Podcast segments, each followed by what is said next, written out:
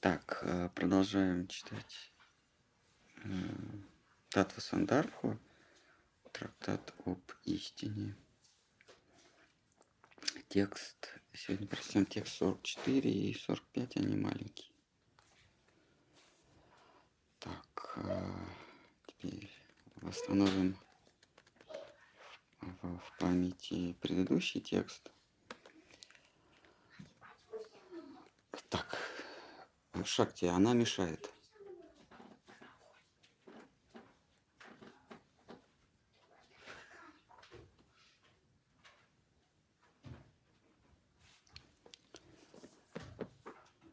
Так, значит, восстановлю в памяти предыдущий текст. А, там речь идет о разделении материи и сознания. Такой декартовский вопрос, который породил в Европе а, понятие дуализм, понятие разделения мышления и предмета мышления и поставил, поставил этот вопрос, на который до сих пор западное мышление пытается ответить, э, который пытается дать вразумительный ответ, но там мнения расходятся.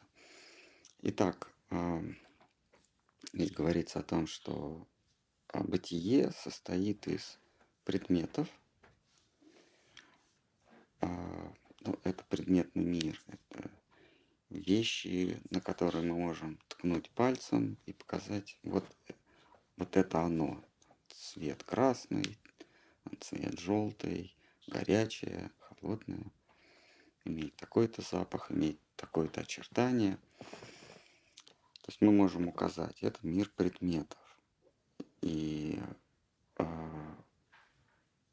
э, с этими предметами мы не можем производить никаких действий. Я сейчас поясню, что это значит. Мы предметы не можем складывать, мы предметы не можем вычитать, мы предметы не можем а, увеличивать, уменьшать. То есть я, находя, находясь в мире предметов, я могу только указать на их свойства. Я не могу их сравнить потому что сравнивается что-то однородное. А каждый отдельный предмет, он э, не, не в ряде положений, он, он отдельный. Ну, например, кто-то может сказать, ну как же, мы же можем два яблока сложить. В том-то и дело, что мы не можем сложить два яблока, но все равно получится одно яблоко, зеленое, мягкое, сладкое, и другое яблоко, красное, кислое и так далее, да, и твердое. Сложить мы их не можем. Но как же мы же их складываем? Да, и здесь мы переходим а, к а, еще одним явлениям, еще к одним явлениям, а, которые мы можем складывать. То есть мы на самом деле складываем не яблоки, а некие, некие идеи, некие образы. Мы в уме эти два яблока сложили, а так мы их не можем не сложить, не вычесть, потому что это совершенно разные вещи. Но есть такая сфера, а, и она населена такими явлениями, на которые мы не можем указать, но при этом мы можем с ними производить какие-то действия. Мы их можем вычитать, складывать, а, например, 5 и 6. Я не могу указать 5 или 6 но я могу их сложить или вычесть. А вот показать, если меня спросят, покажи, покажи мне 5 или 6. Ну, максимум, что я покажу, это какую-то закорючку. Когда я попытаюсь показать 5 яблок, то я не покажу 5 яблок. Они будут независимо друг от друга одно, одно, одно и одно. Вот. И выясняется, что есть а, некая сфера, она называется сфера идей, а, которые, э, с которой мы можем проводить манипуляции. Но манипуляции в, в мышлении, в уме, в сознании. Тут выясняется, что помимо, помимо предметов есть сознание, потому что я произвожу с ними манипуляцию, точнее с их идеями. э, где-то. Вот это где-то, это есть мышление. И дальше, значит, в, этом стихе ставится вопрос, ну, стихом раньше, но в этом стихе этот вопрос больше раскрывается. А как между собой соеди... Э, соотносится мир идей, мышления или сознания и мир предметов, которые мы наблюдаем? А, соотносится в каком смысле? Что из чего происходит? Между ними есть, как философы сказали бы, казуальная связь. То есть одно является причиной другого, или они существуют параллельно. Вот мы обсудили, что есть две школы. Одни говорят об абсолютном дуализме. Они никак не пересекаются. Есть сознание, то есть то, в чем происходит, э, происходит манипуляция идеями, некое сознание, ум. Есть сами предметы. Они никак между собой не связаны. А, понятно, что существует школа материализма, которые говорят, нет, сознание происходит из материи, из этих самых предметов. Предметы начинают между собой как-то взаимодействовать, там происходит химическая реакция – и потом появляется тот, кто переживает. Сознание – это в санскрите это пуруша или атман. А между ними есть небольшая разница. Пуруша, а, вернее, атман – это тот, кто переживает. Я. И атма, атма – это я. Ну, я в кавычках, как некий субъект. Тот, кто переживает. А Пуруша – это тот, кто знает, что он переживает. Вот еще раз, да? А, а, вот мысленный эксперимент. Я вижу красный цвет, теперь я как бы отрываюсь от этой мысли, и я знаю, что я вижу красный свет. Вот это Пуруша. Это вот сознание. А, и Пуруша производит манипуляции с, с предметами. Теперь, если мы примем точку зрения материалистов разного толка, которые утверждают, что вот эти предметы, которые я наблюдаю, которые даны мне в ощущении, они существуют сами по себе, и на каком-то этапе своего взаимодействия они порождают переживающего. А, а, это философски, это логически неправильно, поэтому это, это аргумент отвергается. Почему? Потому что все предметы, которые я наблюдаю, а, ну, все физические предметы, сейчас мы э, знаем, что у них есть четыре свойства. Раньше свойств было, считалось, что два – это протяженность во времени, потом время, потом э, протяженность во времени и протяженность в пространстве. Потом с развитием мысли, логики, физики в Европе, в, э, в Ведах это там было понятно. А мы в Бхагаватам недавно читали, что пространство из времени произошло. То есть без времени пространство не существует. А сейчас тоже да, ученые а, есть понятие пространство-время. Так вот, все предметы, они имеют протяженность. Ну, пусть это будет во времени и в пространстве. Хотя правильно говорить только во времени. Первое свойство. Второе свойство – это масса. Если мы начинаем разбирать массу с точки зрения физики, то масса – это энергия, поделенная на э, квадрат скорости. Ну, хорошо, на скорость. Да? Масса – это энергия, поделенная на скорость. А что такое энергия? А, что такое энергия? Энергия – это совокупность зарядов. Вот мы приходим к а, к четвертому свойству, или, если хотите, третьему свойству а, веществ, а, мира предметов. Мира предметов есть протяженность, есть длительность во времени, есть масса и есть заряд. Вот. А масса, по сути дела, это тот же самый заряд, но за единицу времени заряд за единицу времени. А, ну и по сути дела это, это та же самая протяженность. А. Итак, а, вот мы разобрали, что такое материя. Да, и эта материя еще подчиняется законам. А, э, э, мир предметов, он подчиняется законам. В нем, в мире предметов, случайность в принципе невозможна. А материя это то, что подчиняется законам. Ну, законам логики, а потом это развилось в понятие закон, закона математики. То есть материя всегда подчиняется законам математики. Мы можем не знать всех параметров, мы не можем знать э, всех водных, что называется, а, потому что их может быть очень много. Но э, а, все равно материя подчиняется законам, законам э, неким, неким законам, ну, математическим законам. Ну, например, мы не знаем, какая температура будет в этом населенном пункте через месяц, но мы не знаем не потому, что это, а, она будет случайная, а потому что мы просто э, параметров столько много, какой-нибудь ветер подует, температура земли, пролетит самолет, который... Мы этого еще не знаем, но они, но вся материя подчиняется неким законам.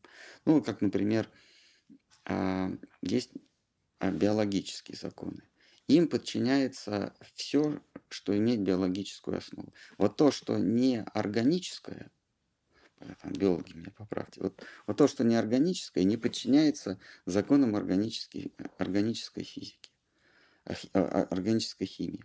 Как только что-то подчиняется законам органической химии, то это, это и есть что-то биологическое, органическое. Вот камень, он не подчиняется законам или кусок железа биологической химии. Ну, законам биологии он не подчиняется. А вот какая-нибудь амеба, она подчиняется. Точно так же с материей. Материя подчиняется законам. А, почему? Потому что у нее есть параметры. А, и эти параметры воздействия, воздействия друг на друга производят заранее предопределенные э, следствия. Такой, такой материалистический детерминизм. Теперь мы снова возвращаемся к, к сознанию. Вот я, переживающий, и зна... а главное, знающий, что я переживаю. Вот я подчиняюсь материальным, материальным законам. Другими словами, у меня есть протяженность в пространстве. А, у меня есть заряд. А, и у меня есть масса. Нет, не у моего тела, а, не, не у фотографии в паспорте, а вот у меня, который переживает.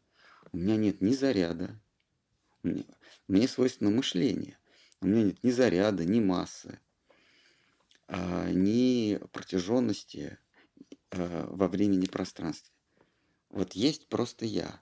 Соответственно, если у меня нет материальных параметров, то я и не подчиняюсь материальным законам. Теперь вопрос. А может быть, да, у меня действительно нет материальных параметров, но может быть я все-таки произошел из материи, и потом все материальные параметры э, от них избавился. А ответ тоже нет, потому что в, следствии обязательно должна присутствовать причина. Если в следствии нет, э, если в следствии не наличествует а, причина, след, э, след причины, то это следствие произошло из ничего, что э, противоречит законам логики. Из ничего не может что-то произойти.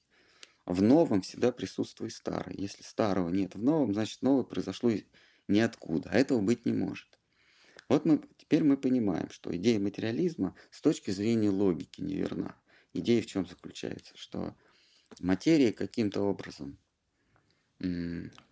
переходя из одного состояния в другое, из одного агрегатного состояния в другое, каким-то образом так усложнилось, что появился тот, кто знает, что он ощущает. А, вот эта идея неверна. Теперь обратно. А из сознания материя может произойти? Мы движемся по той же самой логической цепочке и приходим к выводу, что из сознания материи не могла произойти. Потому что в материи нет того, э, что есть сознание. В материи нет мышления, в материи нет переживания, в материи нет осознания. Она имеет протяженность, заряд, массу, да, а вот того, что я перечислил, нет. А отсюда происходит философия дуализма или двайты, что материя и сознание вообще никак не соприкасаются. Ну как же так? Э, мы зададим справедливый вопрос. Как же так материя и сознание не соприкасаются, когда я вижу материю? Я же ее ощущаю, я вижу красный цвет, я э, чувствую вкус там, апельсина, шоколада. Как же я не соприкасаюсь с материей? А, а, здесь, а, значит, на сцену выступает Адвайта. Адвайта говорит, что а материи в принципе не существует никакой. Все есть, все есть единый дух. А, и он, попадая в иллюзию, начинает переживать что-то, и вот эти переживания он называет предметами. А, и поскольку дух не может не переживать, то он может переживать только иллюзию. Вот любое наше переживание связано с, с иллюзией. И даже когда дух переживает сам себя, это же тоже переживание. То есть э, вот я ощущаю красный, они говорят, ощущение красного цвета и ощущение себя – это одно и то же. И отсюда рождается философия Адвайта все единство. Иллюзии, там, э, все есть дух, или наоборот, все есть иллюзия. А философия Вайшнава говорит, Гауди Вайшнав, а, говорит, что Махапрабху выдвигает эту идею, что и мы читаем у Джива Госвами, как последователь Махапрабху через одно поколение, говорит, что а, материя существует и не существует одновременно. Она реальна и нереальна одновременно. В каком смысле? Для того, чтобы сознанию соприкоснуться с материей, то есть чему-то, что имеет свойства Э, отсутствующие в каком-то предмете, ему нужна некая прослойка. Вот что-то такое, где встретится сознание, то есть Пуруша переживающий, и предмет переживания. Вот там они на нейтральной территории встретятся, и тогда он будет переживать то, что ему никак не, э, э, что, что Э, не, ему никак не свойственно. И вот эта вот прослойка называется ум. Это как бы нейтральная полоса, где могут встретиться два представителя двух, двух государств, там двух, некий интерфейс. Вот это ум. А, итак, сознание порождает ум, а в уме гнездятся образы, которые ум которые сознание воспринимает как предметы. Вот примерно так. А, это философия а, пьеда-абхеда, то есть одновременного единения и разделения. Пьеда и абхеда. Поэтому можно сказать, что сознание порождает материю, но поскольку сознание никогда не соприкасается с материей, а соприкасается с явлениями, с феноменами. То есть с чем-то, что материей не является, но при этом отражает какие-то материаль, э, материальные объекты. Это называется ум. Сознание соприкасается только с своим умом. Дальше, конечно, следует вопрос, а как мы вообще знаем о том, что материя существует? Если мы можем соприкоснуться только вот с этой прослойкой, называемой манас, ум. Как мы можем знать, что материя это существует? Ответ – а никак. А, она существует как, как набор вероятностей, а, как а, в физике это называется волновая функция. То есть, то есть набор вероятностей, в которых в этом в котором возможно все. И только мой ум вычленяет из этих всех, из этого поля вероятностей. Э, Кришна примерно эту идею говорит, когда называет сознание э, кшетрагья. Он, он сначала говорит, это атма, во второй главе, потом пуруша, есть малый пуруша, есть большой пуруша, а потом в 13 главе он говорит, я имею в виду кшетрагья, тот, кто знает, тот, кто даже так, что тот, кто знает, что он ощущает. Не просто ощущает, а что тот, кто знает, что это ощущает. А, и вот этот ум, он, а, то есть, а, он редуцирует, э, в физике это принято называть, редуцирует все поле, всю кшетру вероятностей до какой-то одной вероятности. А, ну, в квантовой физике приводится такой пример. Я подбрасываю монетку. А, сколько она там летит? Там 2 секунды. А, в этом промежутке, в двухсекундном промежутке, какой гранью она была вверх? Э, орлом или решкой? Не в миг, когда я решил сфотографировать, а вот в течение этих двух секунд, ну или минут, неважно. Там, или, вот я подбрасываю кость, э, э, кубик, там, где шесть граней, и они все отмечены каким-то числом точек. Я подбрасываю, а какой гранью он вверх в полете? Всеми сразу, потому что он вращается, и мы можем сказать, что он единичка, двойка, тройка да, или монетка, она, она всеми гранями вверх. Точно так же она и вниз всеми гранями в промежутке времени. И только когда я ее прихлопываю, я все, э, весь набор вероятностей – редуцирую, то есть сокращаю, ужимаю до одной вероятности. Вот материя, она существует как набор бесконечных вероятностей. Это еще называется брахман. А, набор всех вероятностей, ну или всех смыслов. То есть такое всеобщее бытие. Там присутствует все. И только когда я вот, этой, вот этим своим инструментом, называемый манас или ум, я э, задерживаюсь, это как бы начинаю регистрировать и, или региструю все эти вероятности, вся эта материя, все, все бесконечные смыслы, они ужимаются до одного, и я вижу предмет. Шоколад, апельсин, самолет и так далее. Вот. А, и получается, что материя, как набор вероятностей, а, существует независимо от меня. А вот образ, который высветился в моем маносе, в моем уме, это лишь мое порождение.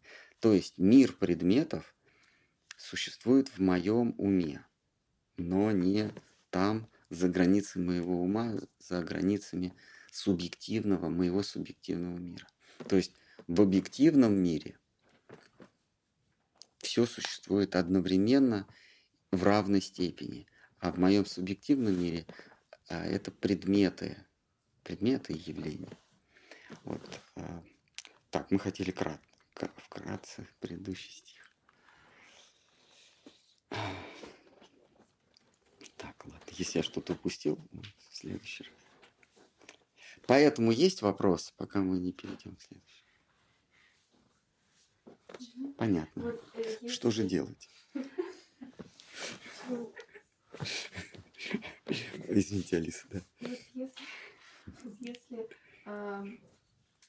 в сознании, но нет материи, а в материи сознания же тоже нет.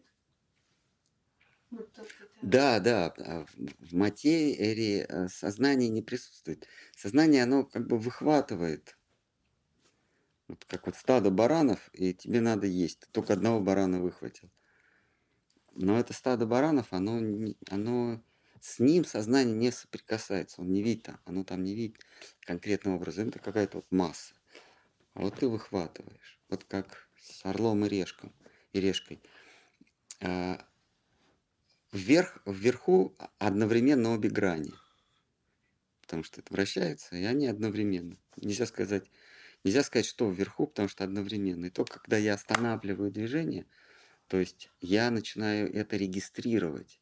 Или физики, физики, принято говорить, э, э, измерять. Вот когда я начинаю измерять, майя, кстати, переводится как измерение или счет. Слово майя на санскрите означает счет или измерять. Как только я начинаю измерять, брахман превращается в майю, предмет моего измерения. И в этом, и в этом мире моих измерений, моей майи, а, вот, пожалуйста, множество предметов, которые я осмысляю. То есть этот компьютер, он не существует как таковой в материи. Я ему придаю смысл, что это некий, некий, некий предмет, имеющий какие-то свойства. Без, без меня у вещи нет ни температуры, ни вкуса, ни цвета, ни запаха, э, ни шума. Без меня. Шум он только в моих ушах. Если, если я не прислушиваюсь, нельзя сказать, это громко или тихо. Громко и тихо только в ухе. А если я ухо уберу, звук громкий или тихий? Да непонятно. А да никакой. А, а запах, если, если нет носа, это какой запах имеет этот предмет, э, сыр с плесенью? Да никакой. А, а может ли предмет не иметь цвета, запаха, вкуса? Вообще никакого. Нет, не может. Тогда и самого предмета не будет. Получается, что предметов нет, пока нет, пока не началось измерений моими чувствами, моим опытом. В этом смысле материя существует в сознании, но не вся материя. А вот этот вот брахман, материя как таковая, она существует вне сознания. Но в моем сознании существует только фрагмент, фрагменты. И то это, это вот ощущение, которым я придаю смысл. И просто на санскрите брахман и смысл – это одно и то же. То есть э, брахман этого компьютера – это назначение смысла этого компьютера. И брахман всего – это тоже брахман, одним словом обозначается. Бывает такая путаница. Вот. Это попытки познать брахман, что ли? Да, любая попытка а, осмыслить – это а, попытка познать бесконечное, что э, сознанию не, не подвластна частица сознания, но а, а, мы можем назначение каких-то фрагментов этого брахмана под себя подстроить. Но познать назначение всего сознание не может, потому что назначение всего это быть полезным тому, кто все это самое создал. А, вот это, а, это а, сознание может понять, это первый шаг в бхакти, понимание того, что все принадлежит Маха Пуруши, высшему ощущаю, э, высшему знающему свои ощущения или пара брахману, или пара матману, то есть к чему-то превосходному. Вот когда мы осознаем, что познать э, существует все, а можно ли познать все, и каково назначение этого всего? Когда мы осознаем, что назначение всего это служить э, тому, кто вездесущ, всеведущ и всемогущ, это первый шаг на пути преданности к нему. А познать все, ну, преданный даже не ставит перед собой задачу. Познать все. А, в Бхагавадгите Кришна говорит, что познание всего не приведет тебя ко мне. Даже если ты познаешь все, назначение всех вещей, ты ко мне все равно не придешь. Так. Но вы не расстраивайтесь, потому что э, на Землю летит большой метеорит.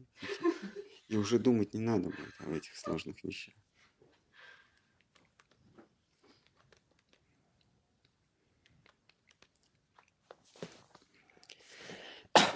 Так, ну давайте, 44-й. Поскольку высшее существо и малая его частица, душа, различны между собой, по сути, мы как раз только что это обсуждали, что есть душа, ну, есть сознание, есть э, материя. Да, здесь э, вводится понятие высшее существо, то есть вот этот самый парам, атман, которое... Да, значит, извините, а, мы в прошлый раз не закончили.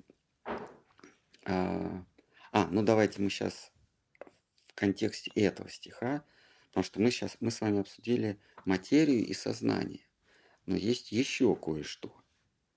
Над сознанием есть кое-что, и это сейчас мы будем об этом говорить. Так, сознание называется сущностью, да, или душой, неважно. А есть сверхсущность.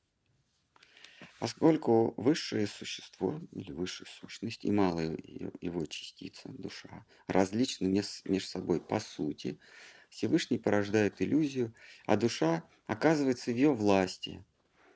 Мы заключаем, что для освобождения от иллюзии необходимо обратиться к Высшему, предаться Ему. Мы только что говорили об этом. Это прямо подтверждается и в Писаниях, а в частности в Бхагавадгите. И не нужно. Подтверждается в Писании, в частности в Бхагавадгите 7.14. Мою трехликую выражающую силу почти невозможно одолеть. Лишь кто все, всецело предал, предался мне, выходит из-под ее власти. Итак, здесь автор вводит понятие сверхсущество. Значит, сознание и или сверхсущность сознания и материи мы, мы разобрали, выясняется, что есть какая-то сверхсущность.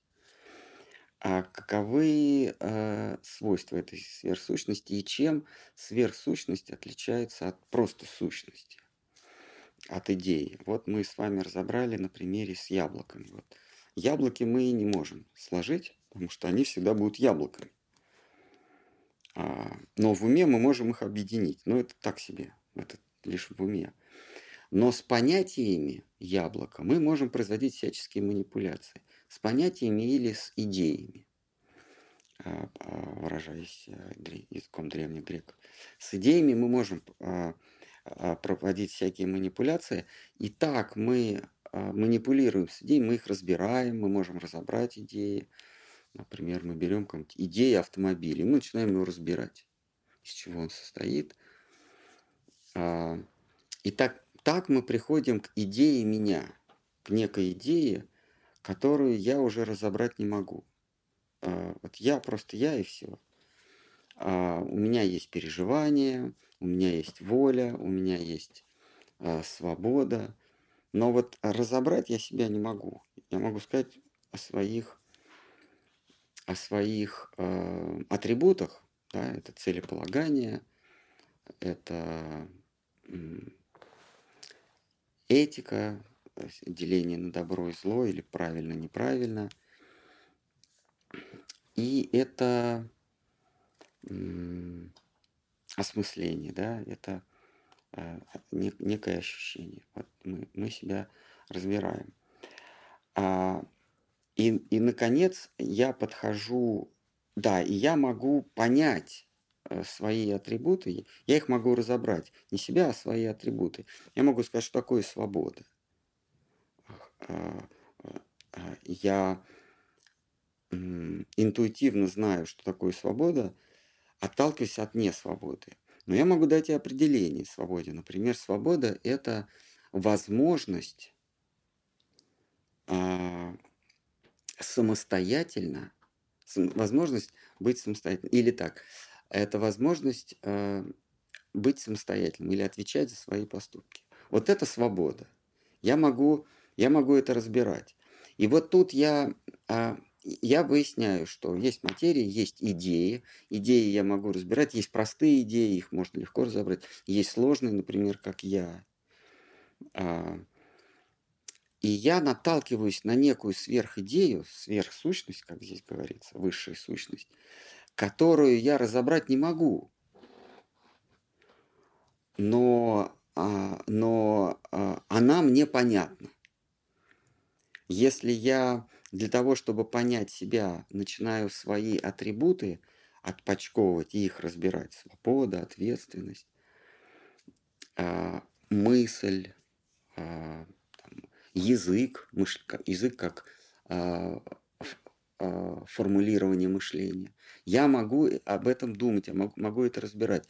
Но я вдруг наталкиваюсь на такую вещь, которую я разобрать не могу, но она мне понятна, мне даже не надо объяснять. Я и, э, э, в результате долгих поисков я прихожу к идее счастья. Вот счастье, я знаю, что это такое, мне не надо объяснять. Я не могу объяснить, что это такое, но я знаю, что это такое, но объяснить не могу. А, или красота. Поэтому в вайшнавской философии красота и счастье – это одно и то же, потому что ни красоту, ни счастье мы не можем разобрать на составляющие, вот как я себя, а, я не могу разобрать свое мышление, потому что для меня надо, мне нужно выйти и со стороны посмотреть, как я мыслю. Но я за собой все равно мышление потащу. Но свои атрибуты, а, свобода, воль, ну, волеизъявление, а, понимание чего-то, я могу а, понять. А тут я наталкиваюсь на такую сущность, которую я не могу даже разобрать. А, ее нельзя, а, из нее нельзя вычленить какие-то атрибуты. А, я, но при этом я знаю, что это такое. Это красота и счастье. А, в вайшнавизме это объединяется и а, по, значит, э, под одним словом Кришна. Могли бы какой-нибудь другой, но выдумали Кришна. Вот, э, переводится как неотразимый. И вот эту сущность, которая интуитивно нам понятна, а, но я не могу ее объяснить. А, автор э, юридической философии, в данном случае Джива Госвами, выделяет в отдельную, это даже не категорию, потому что второго такого нет, но в нечто отдельное. Называет это высшее сущное, высшее существо. И вот это высшее существо содержится какой-то своей ипостасью везде, и в материи, и в сознании. Во мне присутствует крупица этого высшего существа а, в таком, а, в таком своем аспекте, как мышление или, сознава, или сознание. А, и он, высшее существо, пара Брахман, Кришна, он присутствует везде, в материи, в сознании, в идеях, везде присутствует. Этому даже посвящена целая глава Бхагавадгиты, где Кришна говорит, где он присутствует. Там, в общем, он все, все подгребает. А он говорит, я вкус, я цвет, я запах, я везде. И, и на дне стопарика. Там тоже он. Это с вами Махарадж в комментарии в это, к этому стиху, по-моему, это 14 глава, не помню. Он говорит, в комментарии он говорит, когда Забулдыга пьет вино, то вкус вина – это Кришна. Так. Итак, э, автор нам называет а, высшее существо и его категорическое отличие. Категорическое беру а, в, в, в скоб, в, в кавычки. А, высшее существо, оно присутствует всюду, а все, что существует помимо него, это лишь его части. Вот. И они категорически различаются, потому что он все, а все его части – какая бы ни была большая часть, она всегда его мел, маленькая частичка.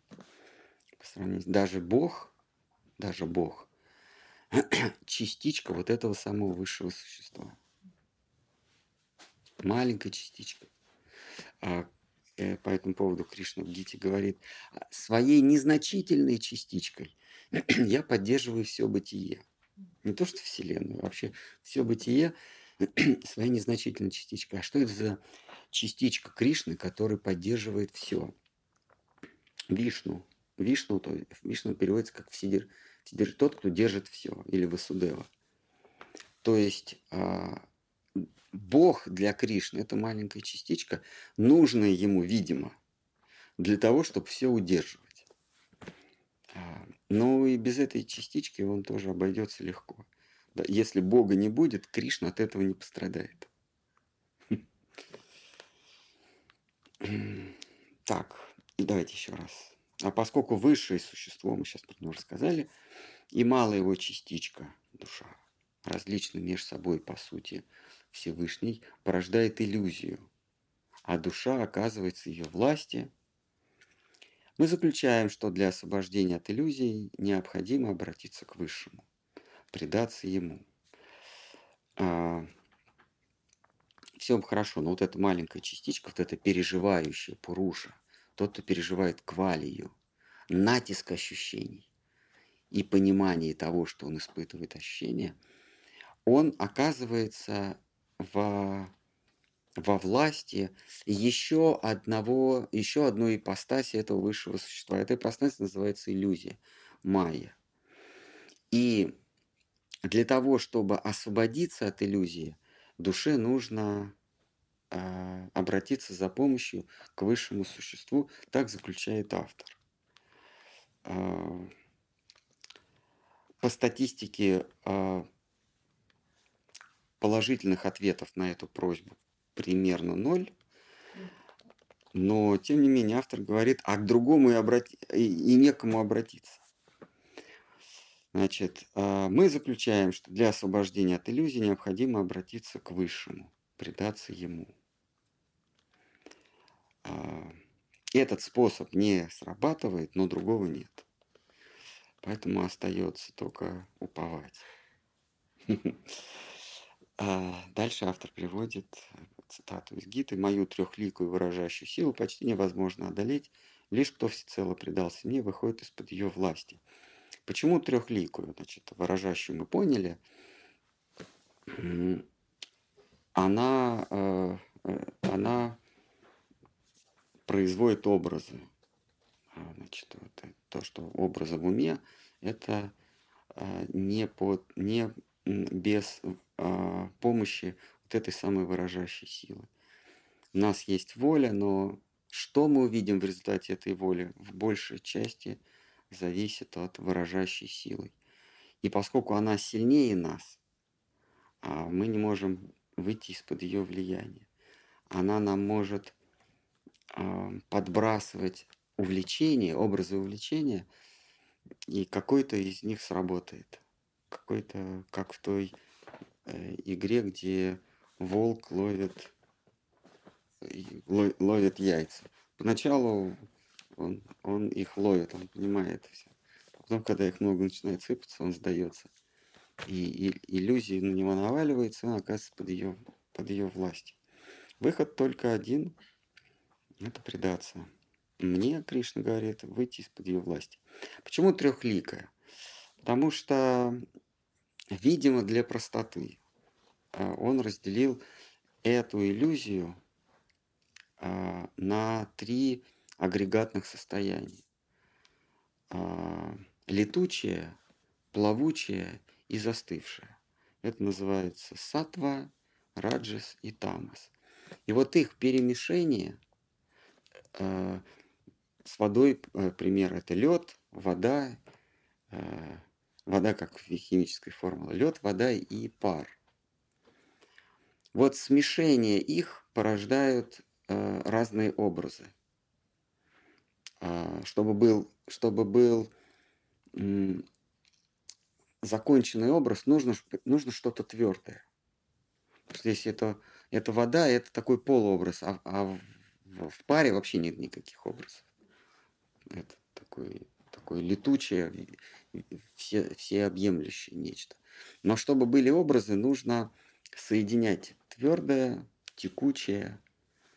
А, текучее нужно для того, чтобы образы переходили э, э, из друга в друга. Э, а, как вот я приводил пример, с шоколадными зайцами. А на каком-то этапе кажется, что это что-то твердое. В бесконечности это что-то летучее.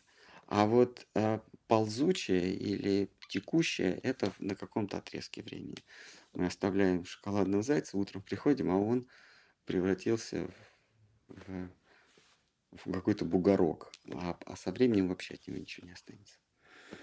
Вот для, для осуществления цели перехода из одного состояния в другое нужно э, текучее, текучее агрегатное состояние. А, за основу берется летучий сатва, и сатва потом огрубевает. А для придания более или менее законченных форм или застывших форм, в иллюзии застывших, потому что все течет, все изменяется, ничего в этом мире не, э, не, не, за, не застывает. Неизменно только разложение, закон энтропии, когда все сложное стремится к своей, к, к простоте, к упрощению, к идиотизму. Если говорить языком человеческого общества, в целом все стремятся э, стать идиотами. Ну, по закону энтропии. Мы же пришли к выводу, что сознание – это материя, материя стремится к упрощению. Сознание ведь материя, правильно? Следовательно, все стремится к состоянию идиотизма. Ну, логически. Я, я сейчас как ученый ведь рассуждаю. Вот. Значит, а вот эти нужны три состояния. Поэтому здесь говорится трехликую. Из этих трех агрегатных состояний лепятся образы, которые потом переходят из один, э, один в другой. А, в, в 13 главе Кришна говорит, что а, Пуруша, да, наблюдатель, или Кше... А, нет, там говорится Кшетрагья. Кшетрагья, он просто наблюдает, как сознание переходит из одного состояния в другое, имеется в виду три состояния. И в какой-то момент включается, ему кажется, что он производит эти манипуляции. Так, а, итак, давайте 45-й. Отсюда следует, что высшая сущность наиболее подходящий предмет нашей любви, нашей преданности. Он указывает нам на наше высшее благо. Он утешает наши печали. Он самая наша суть, наша душа. Солнце для лучей. Он обладает чудными свойствами. Он цель проеджена всех наших устремлений и усилий. Значит, а, о, о чем здесь стих? Он вытекает из взаимоотношений, обозначенных взаимоотношений между высшей сущностью и просто сущностью, между сверхнаблюдателем и, и а, просто наблюдателем.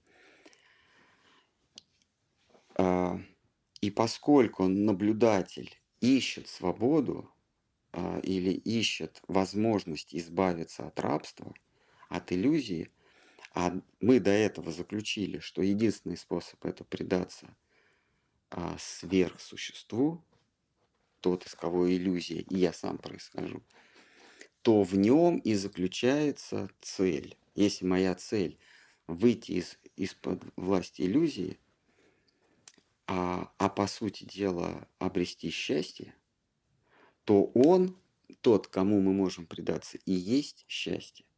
А преданность счастью называется любовью.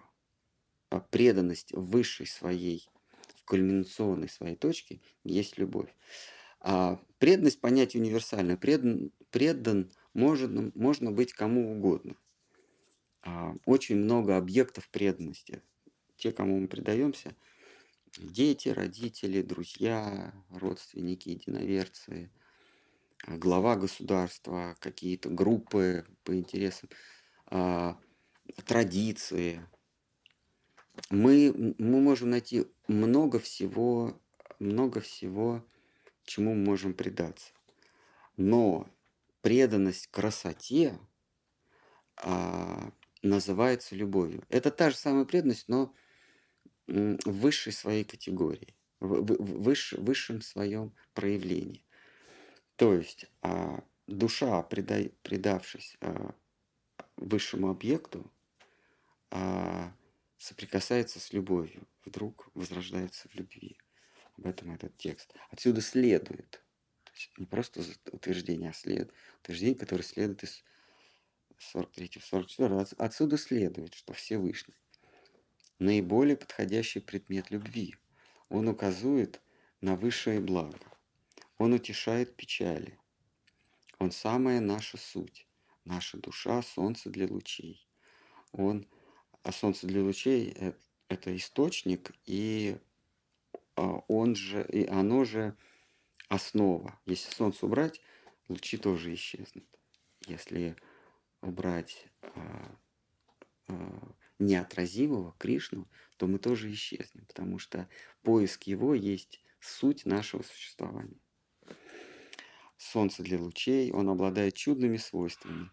Он цель, проеджена всех наших устремлений и усилий. А здесь говорится о том, что он обладает чудными свойствами. Почему чудными свойствами? Эм, а, потому что для того, чтобы а, душа, для того, чтобы сознание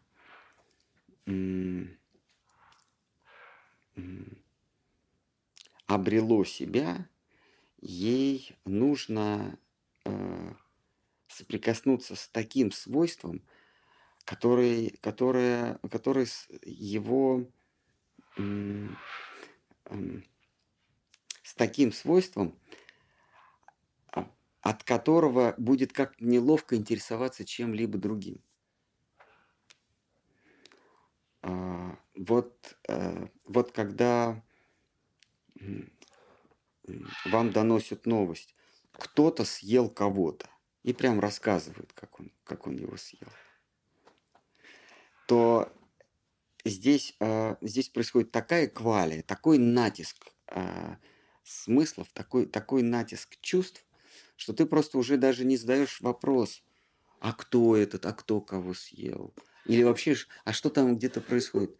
То есть должен быть такой удар эмоциональный, чтобы о всем другом э, даже не возникло вопросов. Э, это Э, продолжение предыдущего стиха, где Кришна говорит, «Мою трехликую природу невозможно преодолеть. Только предавшись мне, ты можешь выйти из-под ее власти». А почему? А почему только предавшись ему, я могу выйти из власти иллюзии? В, в следующем стихе здесь отсюда следует, то есть не просто какое-то утверждение, а отсюда следует. Отсюда следует, что тот, кому мы предаемся, этот самый Бог, э, он обладает таким качеством, что у тебя об иллюзии даже не, э, не будет, неловко будет спрашивать.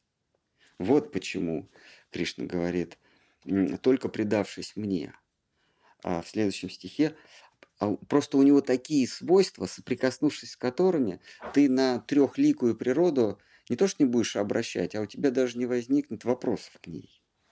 Ну, неловко как-то будет что он там делает, как, как он выглядит. Но если у тебя даже э, не возникает вопроса по поводу иллюзий, значит, какое-то у него качество, какие-то у него качества. И здесь автор, э, он их просто называет чудными. Он не может их перечислить. Потому что квалия, она, или натиск ощущений, он, это всегда субъективная, индивидуальная вещь. Никто вам не передаст своих ощущений. А автор просто говорит, у него такие чудные качества, что об иллюзии о Майе тебе даже неловко будет спрашивать. Тебе даже не будет, у тебя не будет даже вопрос, а как его зовут? Вот этот, у кого такие чудные качества, а кто он такой вообще? От, откуда он? Э, кто он по паспорту? Кто он? Кто он по матушке? Вообще, и, и что это такое? Вопросов не возникнет. Только при таком натиске, при таком квалии можно выйти э, из-под влияния трехликой выражающей силы, его выражающей силы. Когда у тебя не возникнет вопросов, секундочку, а как вас зовут? А вы Кришна или нет? Или вот мне приснилось, это было, это, это, это вещий сон или все-таки... Нет, если настоящая квалия, даже не будет вопросов, а что это? Это, это Кришна, не Кришна, это вообще что это было?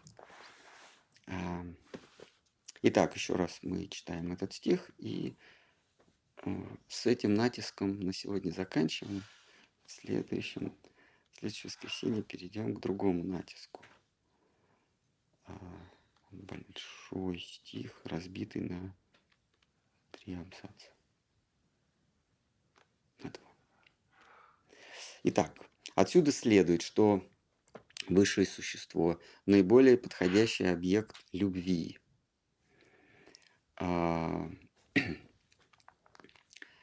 здесь преданность переводится в разряд любви, то есть наиболее подходящий объект преданности, а, но предавшись целиком, мы вдруг а, испытываем любовь. Он указывает нам, он указывает на, на высшее благо,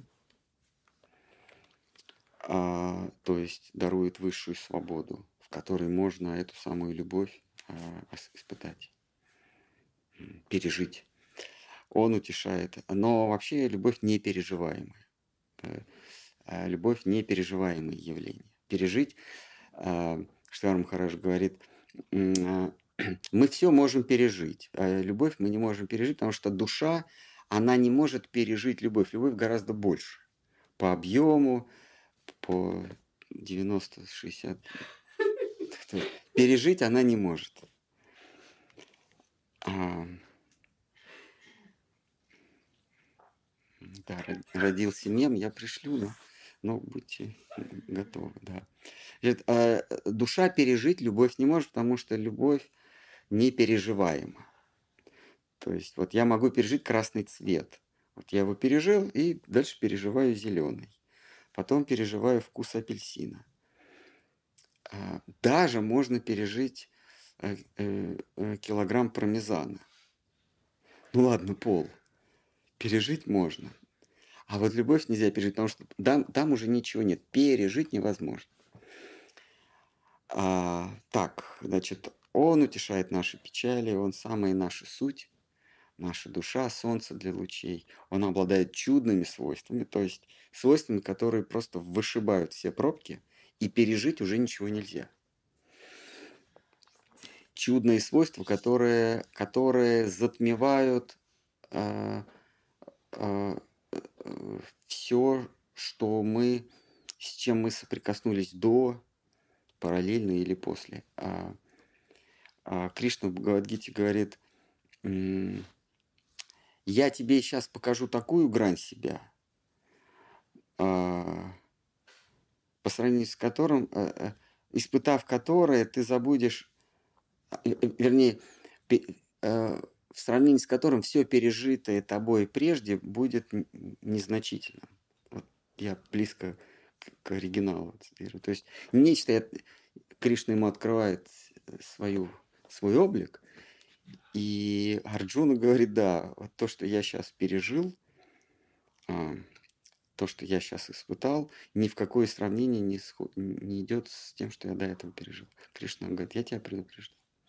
Итак, он солнце для лучей, он обладает чудными свойствами, он цель проёджина всех, ну, он цель всех наших устремлений и усилий. То есть никакие усилия, помимо стремления к вот к этой квалии, переживанию красоты и счастья, не стоит того, чтобы на них тратить э, время. Никакие усилия, ни, ни власть, ни богатство, ни уважение окружающих, ни даже свобода не стоит и капли наших усилий. Все наши усилия, автор говорит, мы должны подчинить а, преданности приводящий к любви, к тому, кто обладает чудными свойствами. Все остальное вообще не имеет никакого смысла. Как только мы это осознаем, мы вышли из-под власти Майи. Майя больше на нас... Как только наша цель проеджена, здесь автор говорит, как только наша цель это а, переживание красоты, мы уже не во власти Майи. Так, ну что, давайте на этом э, закончим.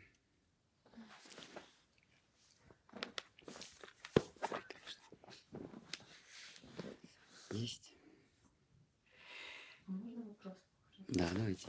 Ну, вот когда Кришна ему показал себя, он начал проживать любовь, я так понимаю? Нет, Нет? Это, было не это был шок, шок, любовь? но а, дело в том, что Кришна ему, Кришна его вывел из состояния любви. Арджуна был с ним в любовных отношениях. Да, у них это дружеские отношения, доверительные отношения.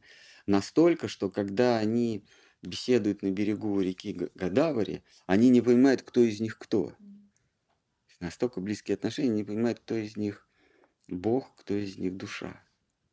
Грань стирается. Они уже в этих отношениях. И поэтому он сказал, обратно вернись. Да, ты, пожалуйста, мне верни. Да, меня, конечно, это Было. повергло, да. Я понял, что времени никакого нет, потому что он увидел все одновременно. Там время и пространство в один шар. А, В один шар, в одну точку слилось. И Арджуна увидел в кавычках будущее, где все, все его враги, все его друзья, вся его родня, они поглощаются ртами, зевами этого самого. И у них черепа дробятся. Э, Он, он, он, все, он увидел смерть всего.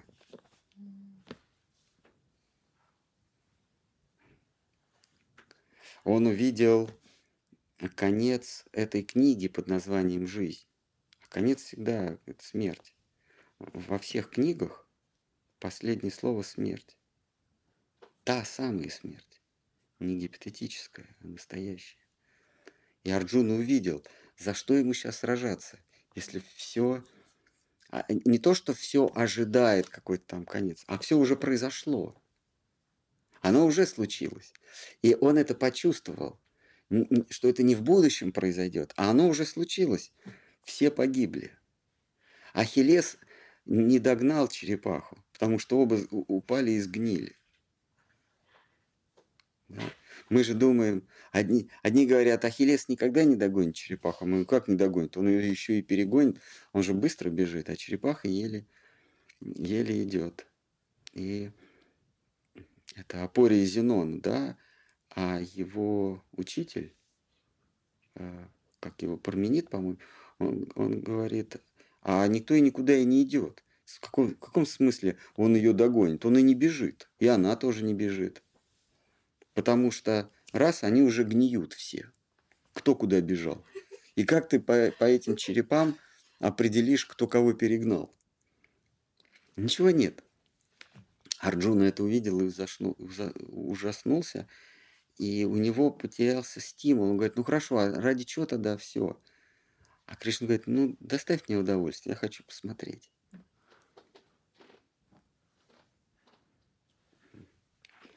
Есть еще? Вот это стремление э, к проживанию вот этих, э, ну, вот этих переживаний, это не эгоистично, вот если только в этом, э, ну, как-то смысл. Эгоистично, но мы говорим о переживании преданности, переживании бхакти.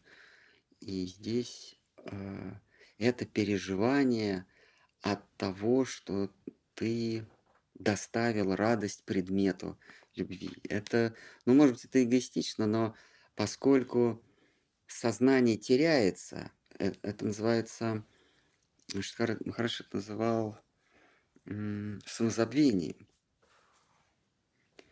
Когда самопожертвование достигает такой точки, что оно становится самозабвением, а, то вот этот с- сознающий, этот переживающий, он уже не себя переживает, а переживает того, кому он предан. А, То есть э, переживание туда проецируется. Можно назвать это эгоистичным, но при эгоизме ты должен сознавать себя, ты должен осознавать, ты должен не только переживать, но знать, что это ты переживаешь. А здесь ты не знаешь, что ты переживаешь, потому что переживает предмет твоей любви. Ты полностью в него уходишь. Да? А, это та самая кульминационная точка, в которой Кришна говорит, а, тот, кто предан мне, я в нем, и он во мне. Там непонятно, кто в ком. То есть ты переживаешь, но это переживает он. И тогда вопрос, а кто переживает? Это, да, это эгоистично, но это его эгоизм, а не твой, потому что переживает он. А, эти вопросы, ну, по крайней мере, в нашей матхе, они не, очень э, э, обсуждаются публично, потому что есть вопросы, которые э, не потому что они какие-то секретные, а для того, чтобы их обсуждать, нужен понятийный аппарат соответствующий. Понимаете? То есть есть какие-то, допустим, мы говорим о каком-то сложном физическом аппарате, о сложном физическом приборе. Для того, чтобы его обсуждать, а, у нас, у собеседников должен быть какой-то лингвистический или понятийный аппарат. Мы должны знать, что там, что как устроено. Если мы будем с понятийным аппаратом четырехлетнего ребенка, мы вот этот сложный предмет просто не, не обсудим. Потому что в его, в его понятийном аппарате отсутствуют вот эти какие-то транзисторы, резисторы. У него просто этого нет. И обсуждать-то с ним можно, но он будет обсуждать в границах своего мыслительного, своего понятийного аппарата и, естественно, будет иметь неправильное представление об этом. Точно так же с, этими, с такими вещами, как любовь и красота. Обсуждать-то мы можем, но у нас еще не сформировался понятийный аппарат. Этот понятийный аппарат формируется э, в такой среде, как преданность. В среде преданности мы приобретаем способность, что ли, да, или понятийный аппарат э, у таки, э, привязанный к таким вещам, как красота, любовь, преданность. А, как вот мы начнем обсуждать любовь с, э, с десятилетним ребенком.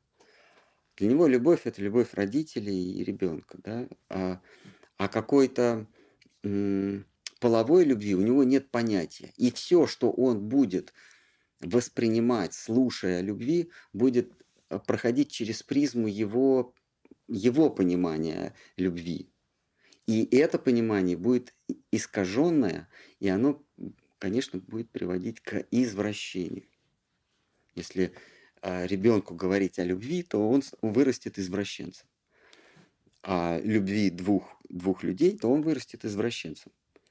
Пока у него не, не, появился, не появился понятийный аппарат или квалия, пока он в себе что-то там не почувствовал, э, говорить с ним об этом только ему во вред.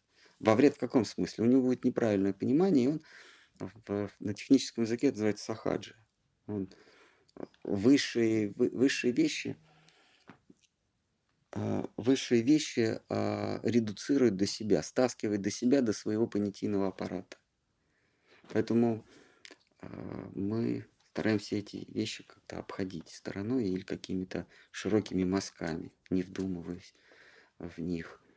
Как мы не читаем беседу Романанды Рая Махапрабху, восьмую главу э, Мадхи Лилу, мы не читаем, не вдумываясь. Так вот, широким мазком проходим, зная, что есть разные ступени преданности.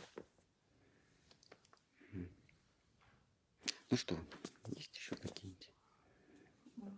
Кто-нибудь хочет кому-то дать по шапке? Это в переносном смысле.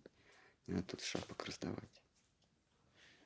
А преданность она в любом случае благоприятна для души, даже если существо предано ну, не Всевышнему, не красоте, а чему-нибудь другому.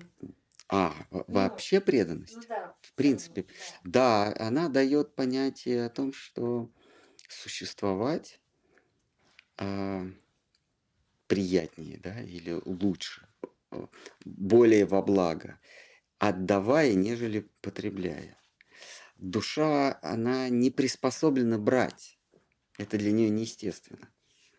То есть, отдавая, жертвуя, Кришна говорит, помните, ну, полностью будь в меня погружен, все время быть мыслями со мной. Но если это невозможно, и он там э, шаг за шагом понижает планку а, вот этой самой преданности. И в конце концов он говорит, ну хотя бы часть плодов своего труда жертвуй на благо людям, ну на благо других живых существ, не обязательно людей, ты почувствуешь вкус преданности. А, что от, радость от того, что ты кому-то делаешь добро, перевешивает ту радость а, от того, что ты что-то забираешь себе. Он говорит, ну хотя бы, это в 12 главе, ну хотя бы жертвуй часть свои, э, плодов своего труда нуждающимся, ну каким-то там. Не обязательно говорит мне. А, до этого Кришна говорит, если ты жертвуешь, ты обретаешь свободу. В этом благо жертвенности ты обретаешь свободу. Но даже если нет у тебя задачи обрести свободу, наслаждаться даже в этом мире э, категорически лучше ты сможешь, если будешь что-то жертвовать. Ты просто такую, в пятой главе говорит, такую карму себе создашь, отдавая хоть что-то, что потом тебе позволит э, увеличить качество новых наслаждений. И так, если ты будешь жертвовать, жертвовать, в конце концов ты поймешь, что отдавая, естественно, радости от этого лучше. Но он дальше говорит, но э, жертвовать э, ты можешь, конечно, всем кому-то, но э, жертвуя кому-то, ты себя связываешь узами в любом случае.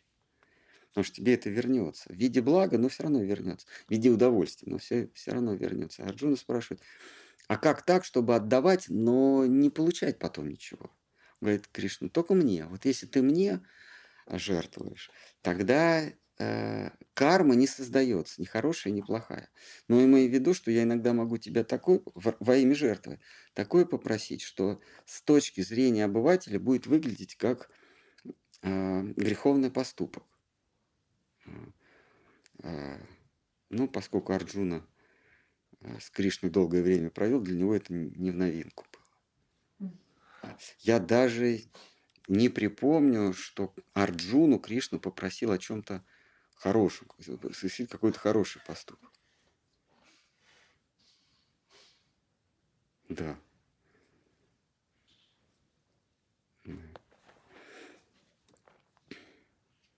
Ну, с нашей точки зрения, там в их дружбу мы не лезем, как в том клипе Яралаша, когда а мальчик вдруг ему сзади портфелем со всей дури.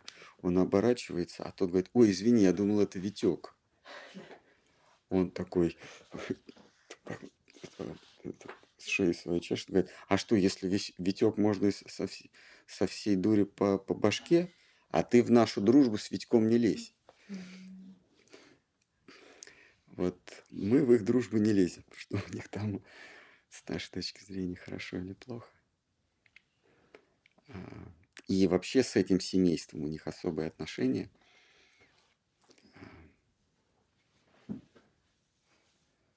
Друпади, еще братья.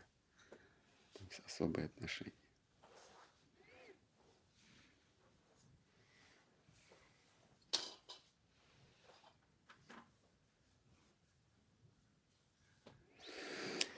Так, есть у нас есть вопросы по поводу заставки, нет?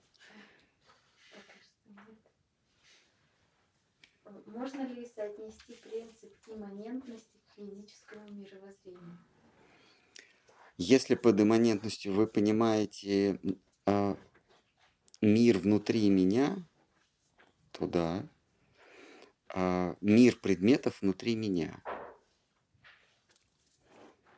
а, все, смотрите, э, то, что, нас, то, что мы называем окружающие предметы, это, по сути дела, набор свойств.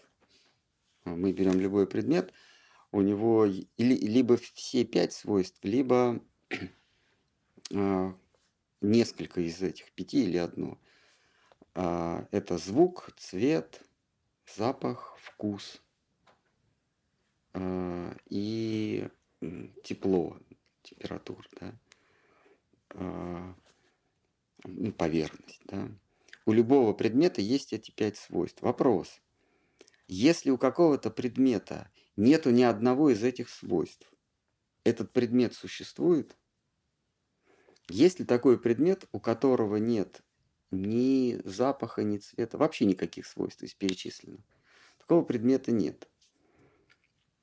Окей, значит, он существует только в купе со, со свойствами. А где эти свойства? И, вот, э, вот имманентно, кому они принадлежат, эти свойства? Предмету, у апельсина вкус. Или вкус у э, вкус у, э, в моем языке. Я апельсин чувствую или я чувствую вкус? И так все, да, и, и, и вкус апельсина может быть без апельсина? Ну да. Мне может присниться вкус апельсина. Или я во сне что-то услышу.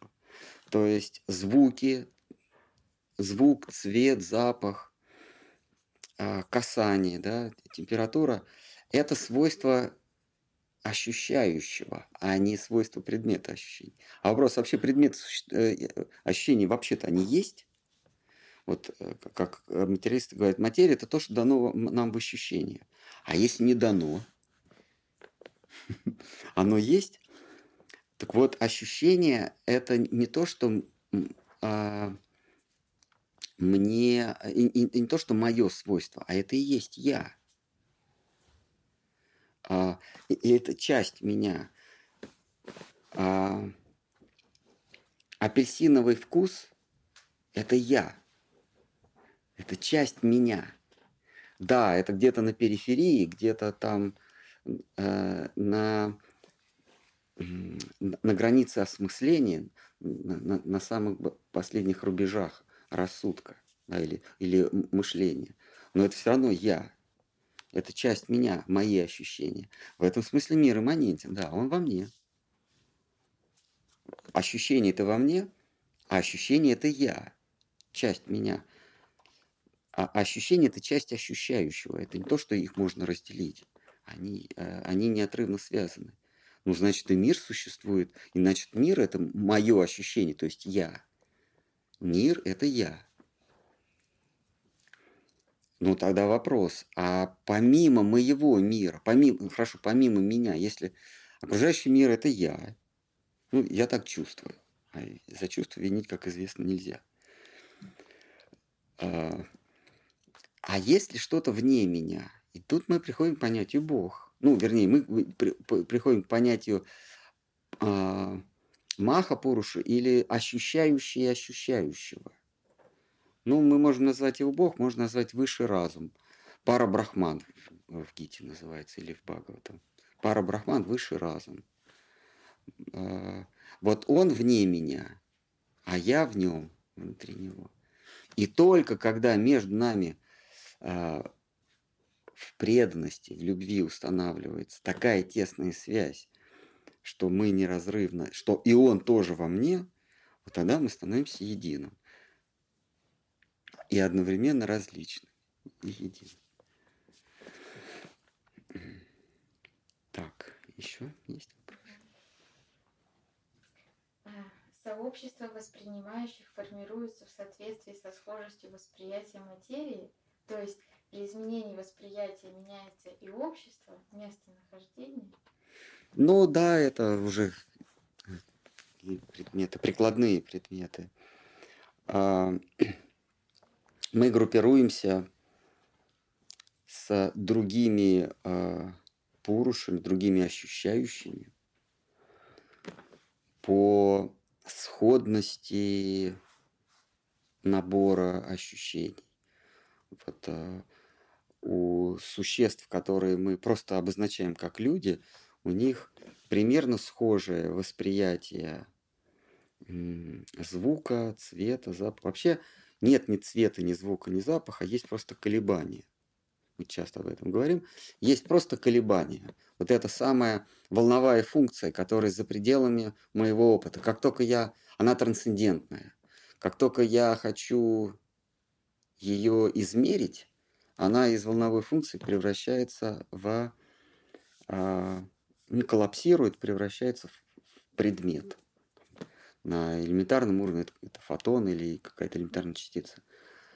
А если я не измеряю, это все на уровне, на уровне вероятности.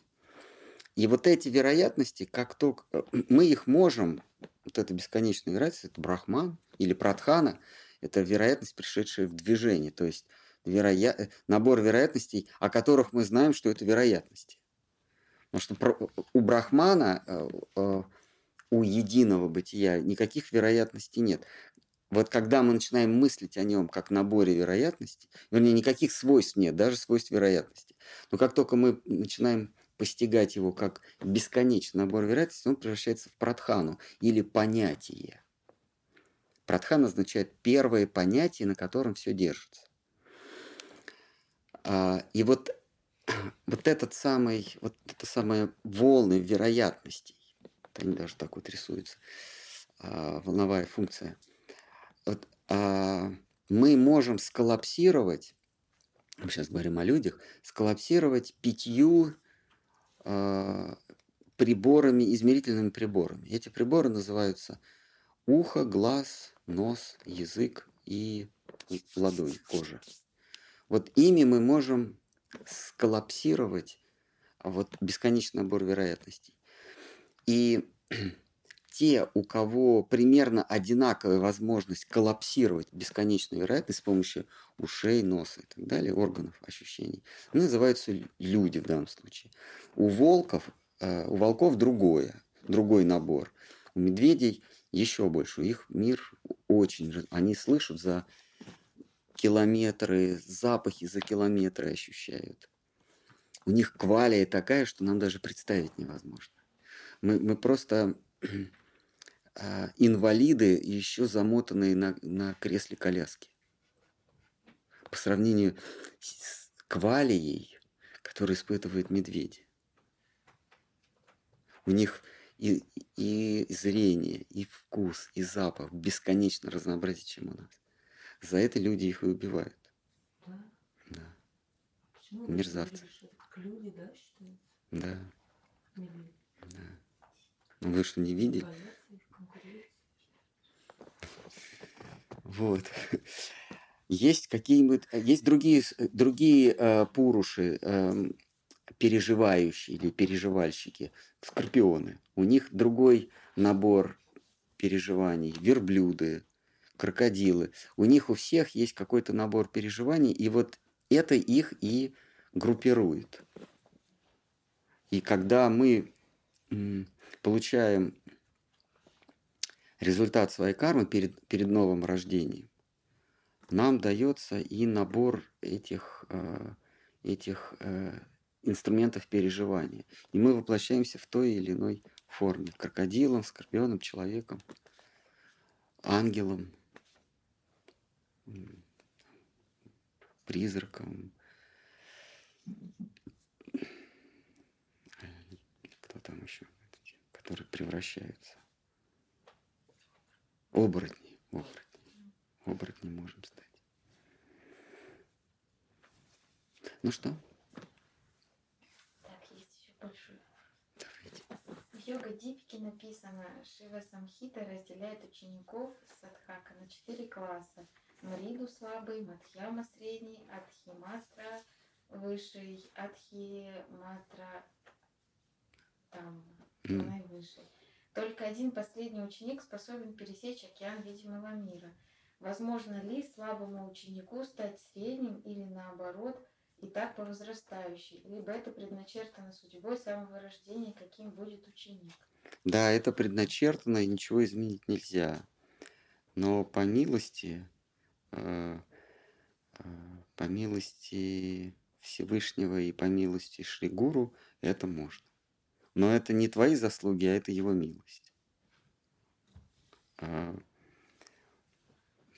Кришнадас Кавирадж пишет э, на протяжении всей читания он говорит, я немощ, я немощен, из движущихся частей тела у меня только рука одна осталась.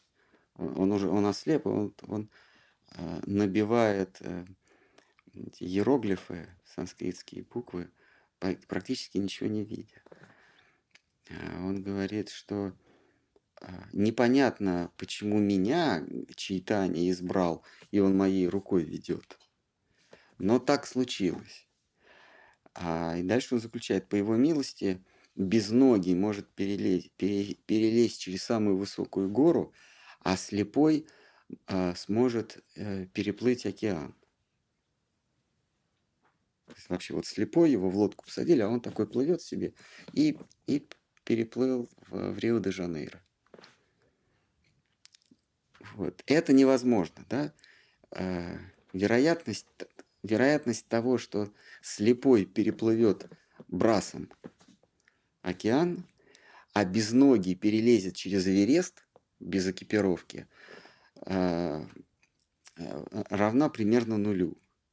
Нет, меньше нуля. Но, но, но по милости учителя это возможно, по милости посланца высшего мира это возможно. Но таких случаев не было. Мы знаем вот Кришнадас Кавираши все. Поэтому лучше придерживаться канонов Шива Самхиты, Шива Дипики. Лучше там придерживаться канонов, потому что там, по крайней мере, есть какая-то определенность. Есть еще вопрос? Музыка это часть сознания или часть материи? Звуки э, это часть, это часть меня. Звук это я. Без меня звука быть не может. Если нет слышащего, то и не может быть звука. То есть звук это часть слышащего. Но когда э, слышащий эти звуки начинает комбинировать, он это называет музыкой. Почему-то. Но это те же самые звуки.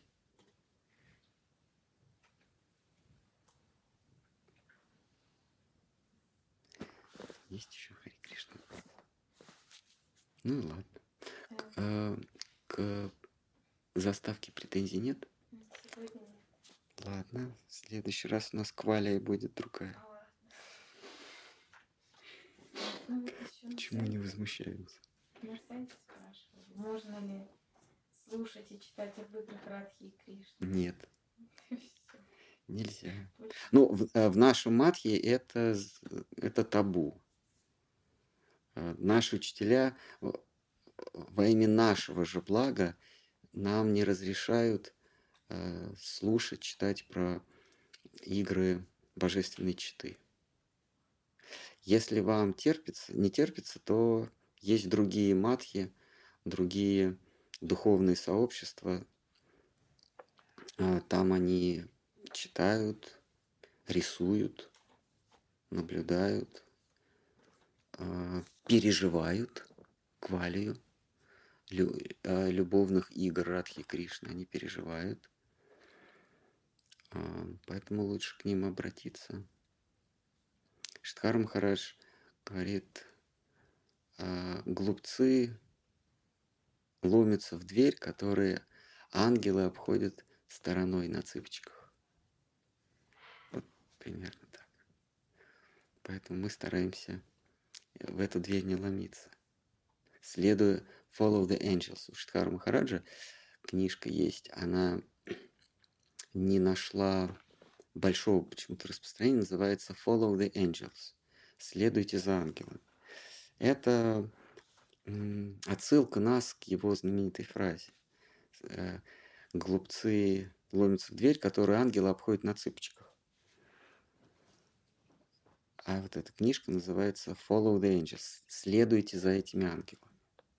Не то, что вы ангелы, а следуйте за теми, кто эту дверь а, игр божественной читы обходит на цыпочках.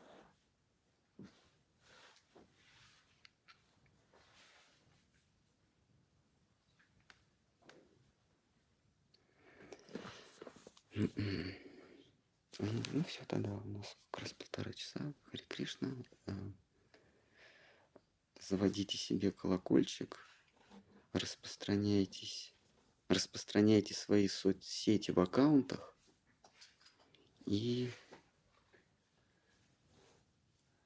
и подписывайтесь под своей фамилией. Так, да, надо сказать. А еще у вас пройдет жжение в спине, если вы прочтете однотомник Шимат Бхагавата. Да, жжение. Что что э, Долгопятов Модест Тимофеевич, У него все у него все прошло. Так что подписывайтесь на однотомник. Пить будем. А можно вопрос, Николай? А, давайте. А вот вы, вы говорили, что э, ка- э, душ бесчисленное количество, и каждая душа есть попытка Господа познать себя. А, вопрос, а каждая, всякая ли душа приходит к Господу? Может ли попытка Господа любая быть в принципе бесплодна? Ну вот вы меня прижали к стенке. Ну, Вообще да. Э, Или нам надо признать, что какая-то из его попыток э, а, неуспешная, что он чего-то не смог. А, хотя он может что-то не смочь. Ему, ему запросто. Всемогущий. Ну, Махарадж, вы же говорили Саюджа Мукси, это попытки, А, которые... точно. Да, да, да, все приходят к Кришне. Не все попытки, все попытки оказываются удачными, но не все с одинаковым результатом. Растворение в Боге, растворение это значит перес- перестать быть сотворенным. Раз творение. Есть сотворение, есть раз творение.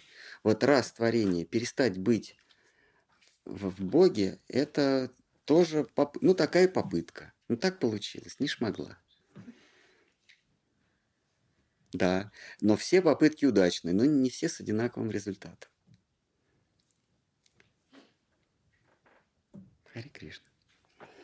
Спрашивают, что можно почитать или посмотреть про квантовую физику, чтобы лучше понять иллюзионизм. Вот есть такой а, мультик, там, там такой а, седой дедушка в, ко- в, в комбинезоне Супермена. Вот он в- вводит в квантовую физику на примере эксперимента д- двухщелевого эксперимента, когда, когда свет показывает, что он и волна, и, и частичка. Что он и предмет, и, и- и волна чего-то. Понимаете, эта волна, она не просто же волна, а волна чего-то. Вот она так распространяется, что свет это одновременно и маленькая, маленький шарик, и волна. И что этот шарик тоже волна.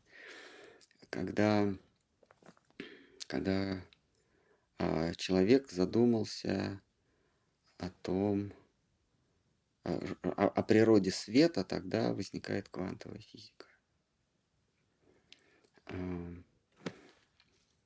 Когда Максвелл а, выяснил, а, что ну, Планк, он, а, он формулу под это сделал, а Максвелл он выяснил, что когда мы делаем свет поярче, это не свет поярче, а много шариков. Их просто больше. То есть, а, когда ярко, это не то, что а, свет мощнее, а это значит, мою сетчатку бомбит большее количество шариков. И эти шарики имеют, и фотоны называют, они имеют одинаковые, одинаковые свойства, одинаковую мощность, мощность. Э, Заряд,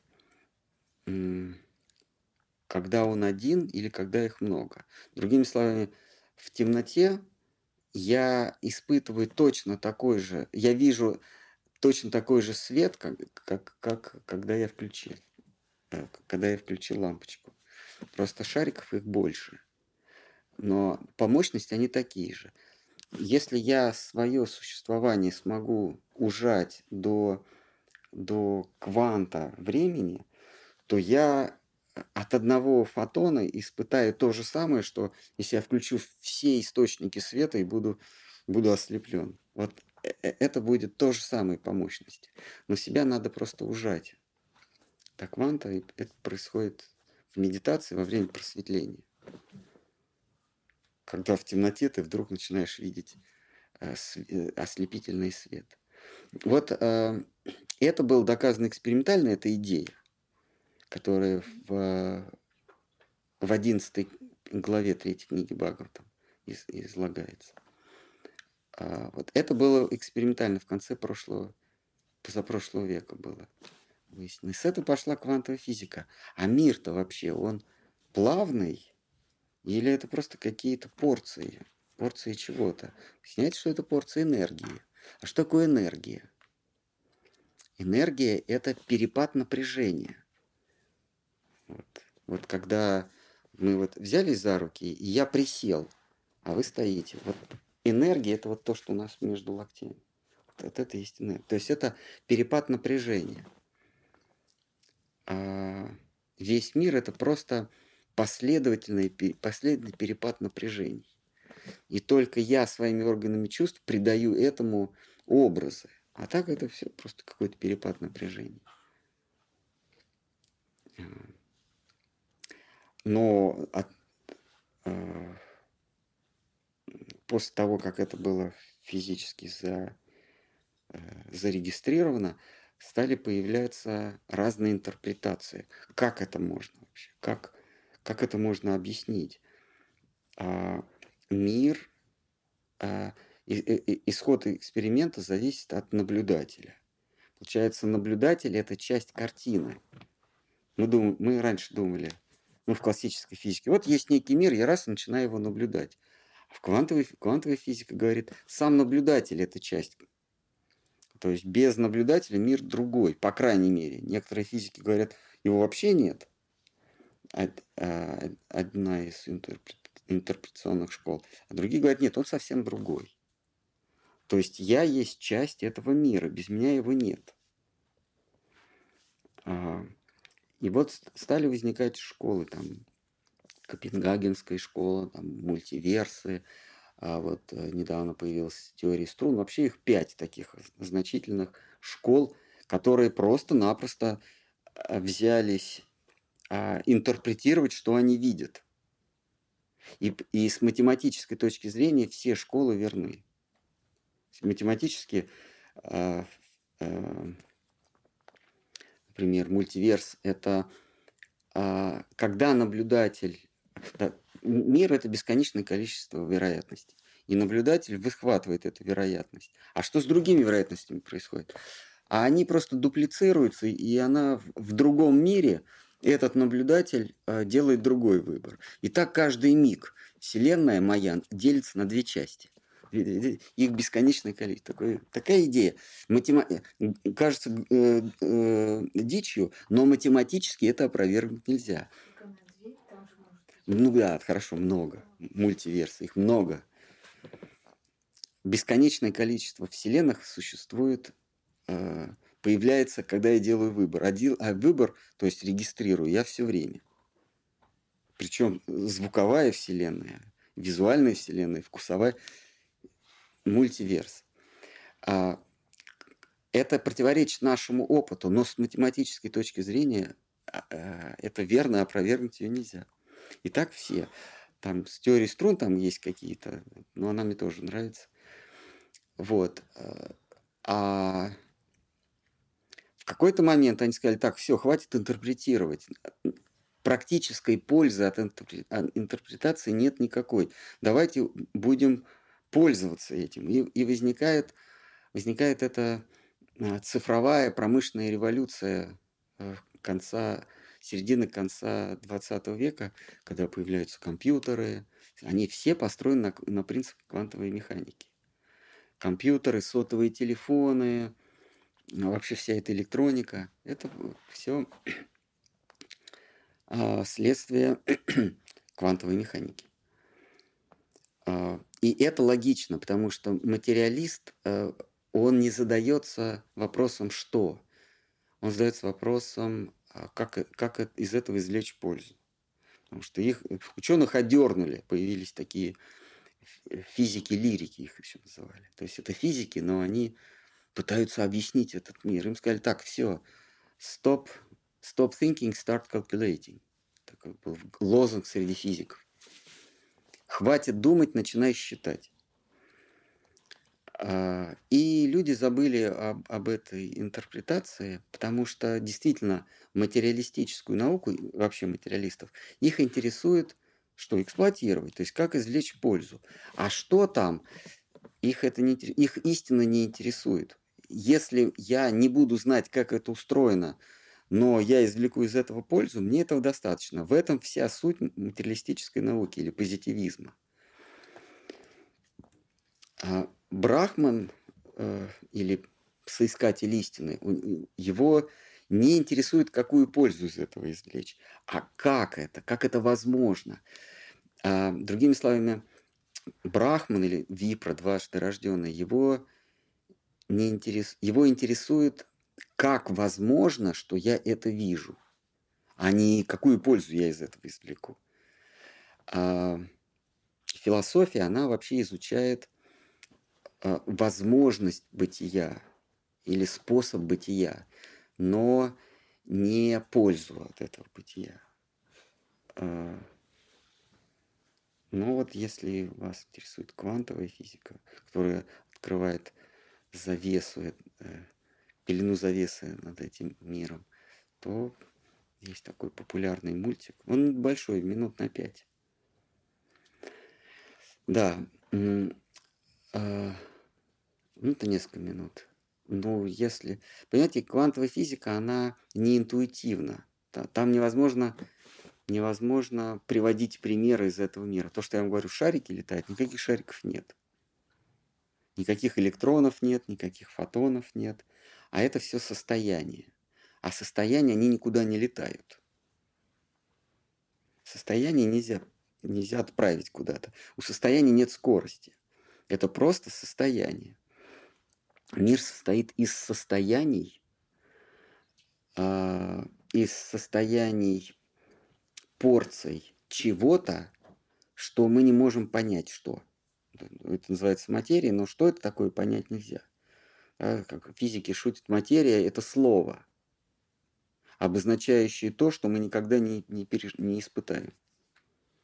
Материя – это просто слово.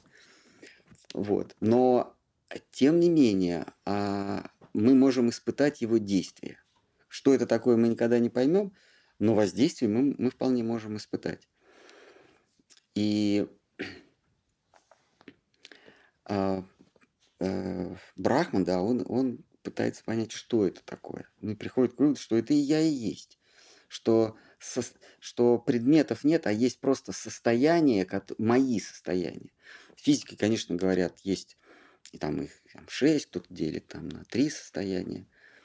А, отсюда появляются положительные заряды, отрицательные заряды, нейтральные заряды, которые есть совокупность положительных и так далее, и отрицательных и так далее. Но в целом это состояние, которые никуда не летят. Так, слушайте, а, а как же тогда мир? Мы же видим, что что-то передвигается, что я что-то слышу, я что-то могу потрогать как-то так ничего никуда не передвигается. Нет скорости, нет расстояний. Ну, раз нет скорости, то и расстояний быть не может. И, и, и, и а, vice versa как-то. И в обратную сторону. Нет, нет расстояний, значит нет скоростей. Ничто никуда не... Если нет скоростей, ничего никуда не двигается. А что же тогда все? А это, оказывается, мои состояния. Я просто последовательно переживаю какие-то состояния и даю им название. Красный, зеленый, золотистый, мягкий, твердый, там, сладкий, горький. Просто это какие-то мои состояния. И я эти состояния пакую и называю пространством. Хотя все состояния я, я как э, э, система Windows испытываю последовательно. Там, да, там счет последовательно идет, там нет параллельных. Там процессы работают последовательно. А вот в Маке все одновременно, поэтому Мак ближе к истине. Познал брак. Кто, кто пользуется техникой Мак, тот ближе к истине. Единственное, что Мак не может сделать, это э, проще э, лица, упростить лица своих пользователей. Все остальное может упростить, кроме лиц своих пользователей. Он проще уже быть не может. А?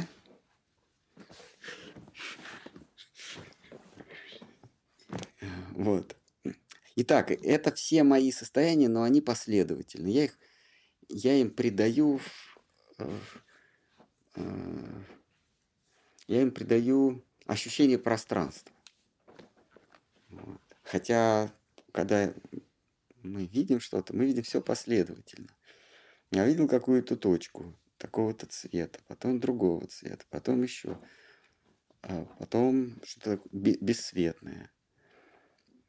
А, и каждый, каждый миг я вижу только одну точку, а предыдущие точки я их в памяти храню. И в памяти у меня возникает образ. Все образы, они в памяти, потому что квалия – это ежемгновенное, ежемгновенное ощущение переживания. Переживания могут быть только мгновенное. Все остальное – это память о переживании. И вот из памяти о переживании я создаю такую вещь, как пространство, предметы – музыку, вот вы спрашивали. Мы слышим всегда один звук. Последовательно, ну, не один и тот же, а един, э, а, один звук, мы слышим. Э, одинокий. Мы слышим всегда одинокий звук. А в памяти мы храним то, что услышали э, за мгновение до этого. И мелодия играет у нас только в голове. Сама по себе мелодия не существует, она только в голове. А квалия или переживание божественное, там другое. Там вот то, что Арджуна описывает свою квалию, свое переживание, когда все сразу и везде. Вот. Но это особый случай. А так мы все последовательно переживаем состояние, и вот эти состояния мы называем материальный мир. Так, ну что, давайте на этом. Говорить в Винде все уже тоже параллельно это Так. Так, бал испортил, испортил философскую концепцию. Да, было, было красиво. Все, все, все испортил. Всю песню испортил. Ну что, все тогда? Споем. Споем, давайте.